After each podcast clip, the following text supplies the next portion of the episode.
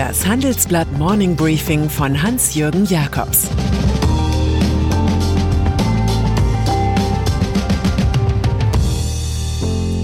Guten Morgen allerseits.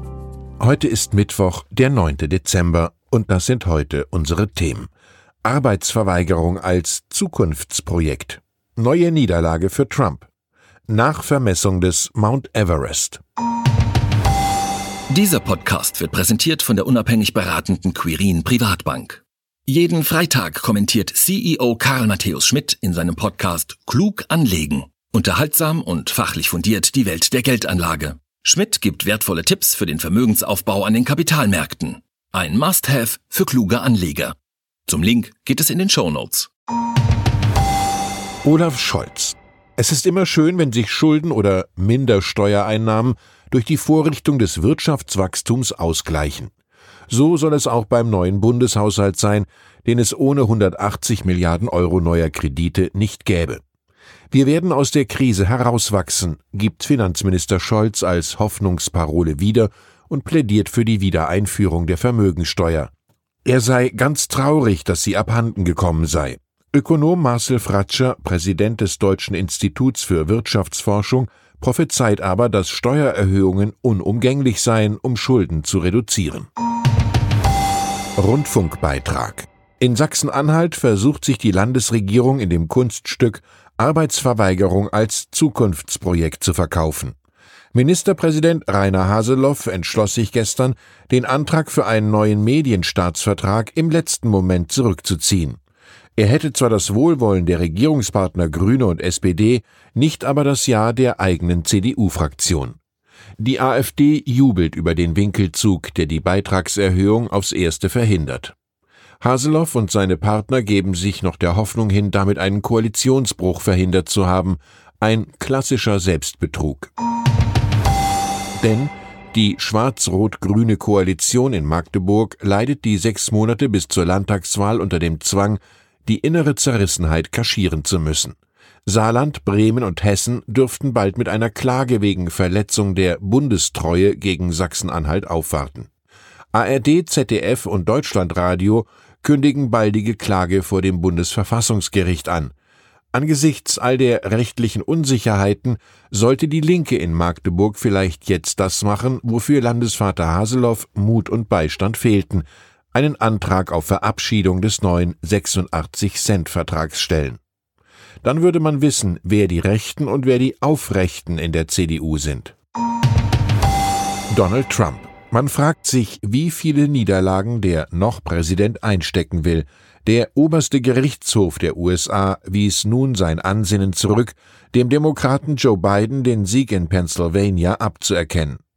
In baldiger Zukunft wird der Baulöwe reumütig einsehen müssen, dass kein Richter ihm ein Ticket für vier weitere Jahre ausstellen wird.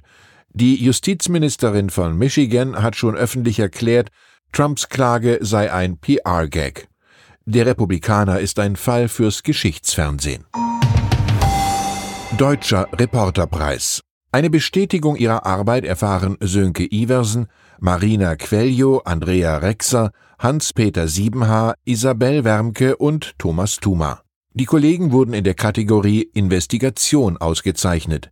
Das Team hatte Wahrheiten zu Legenden zutage gefördert, die der Unternehmensberater Roland Berger rund um seinen Vater Georg gestrickt hatte. Der war, anders als dargestellt, kein Nazi-Opfer und auch kein Täter, sondern Profiteur und zeitweiliger Opportunist. Ein halbes Jahr später bestätigte der Historiker Michael Wolfsohn im Auftrag Bergers weitgehend diese Fakten. Wirecard. Die Aufklärung des Betrugsfalls zieht weitere Kreise. Jetzt erwischt es Andreas Lötscher, einst Partner bei der Firma EY. Lötscher hört nun vorübergehend als Chef der Buchhaltung bei der Deutschen Bank auf. Zuvor hatte er mehr als zwei Jahrzehnte in Diensten der Pleitefirma Wirecard gestanden. Ersetzt wird Lötscher vorerst durch Brigitte Bomm, bislang Chefin der weltweiten Abteilung für Steuern in der Bank. Wirecard ist ein Makel für alle, die zu eng damit in Berührung gekommen sind.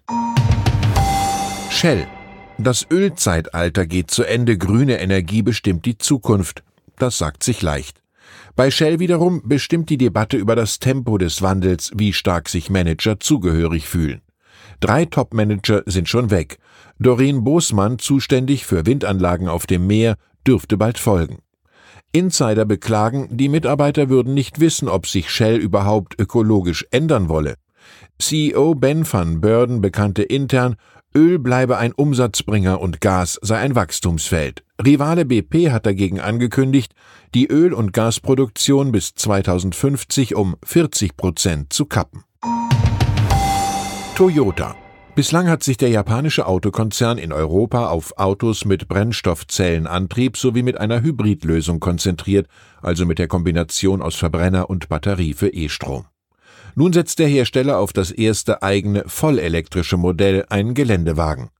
Europachef Johann van Zyl sagt meinen Kollegen, wir brauchen den Mix aus Hybrid, Plug-in-Hybrid und vollelektrischen Fahrzeugen.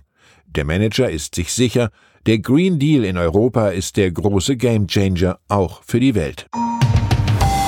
Mount Everest. Der höchste Berg der Welt wurde nachvermessen. Das Ergebnis, er ist mit 8848,86 Metern genau 86 Zentimeter höher als gedacht.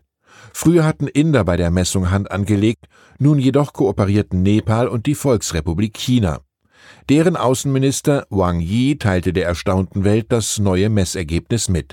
Hier macht sich offenbar die ewige Freundschaft bemerkbar, auf die sich die zwei Partner eingeschworen haben. Oben trafen sich die Teams, die unterschiedliche Aufstiegsrouten benutzt hatten. Während die Höhe jetzt akkurat erscheint, gibt es mit dem Namen noch Probleme. In Nepal heißt der Berg Spitze des Himmels, in Tibet Heilige Mutter. Ich wünsche Ihnen einen Tag voller Höhen. Es grüßt Sie herzlich Hans-Jürgen Jakobs.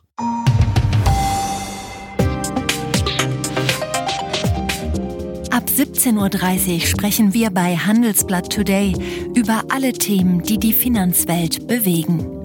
Für eine erfolgreiche und nachhaltige Anlagestrategie spielen verschiedenste Faktoren eine Rolle. Beim Thema Portfolioanalyse vertrauen daher viele Anleger erfahrenen Experten. Diese beurteilen die Investments regelmäßig kritisch und richten sie im Zweifel neu aus. Dieses und andere Themen präsentiert von unserem Initiativpartner, der Hypo Vereinsbank Private Banking. Das war das Handelsblatt Morning Briefing von Hans-Jürgen Jakobs, gesprochen von Peter Hofmann.